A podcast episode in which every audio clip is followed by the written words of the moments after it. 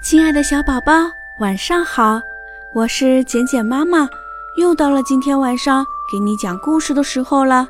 今天晚上，简简妈妈要给你讲的故事名字叫做《像音乐和锤子的敲门声》。没有比小土拨鼠更贪玩的了。放了学以后，他背着书包到处游荡。和小鼹鼠翻筋斗，和小刺猬赛跑，和小青蛙摔跤。当他回到家的时候，月亮升了起来，浑身汗淋淋的，脏得分不清鼻子眼睛的小土拨鼠敲敲门。他的爸爸妈妈见到他，起先是大吃一惊，接着是深深的叹了一口气。小土拨鼠很不好意思。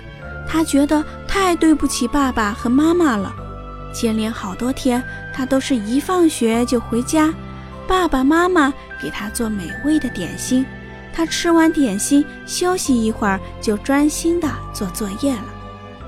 有一天，小土拨鼠又贪玩了，玩到月亮升起才回家，接连两天都是这样。第三天，小土拨鼠又是这个时候回家。但爸爸并没有责怪他，而是轻轻地告诉他一件事：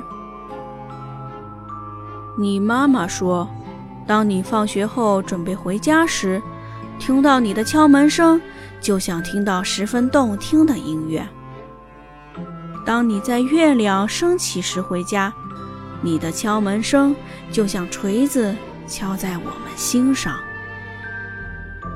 从此，小土拨鼠再也没有晚回过家。他为什么要让敲门声像锤子一样敲在爸爸和妈妈的心上呢？给他们带来动听的音乐，不是更好吗？好了，亲爱的小宝宝，今天晚上的故事我们就讲到这儿。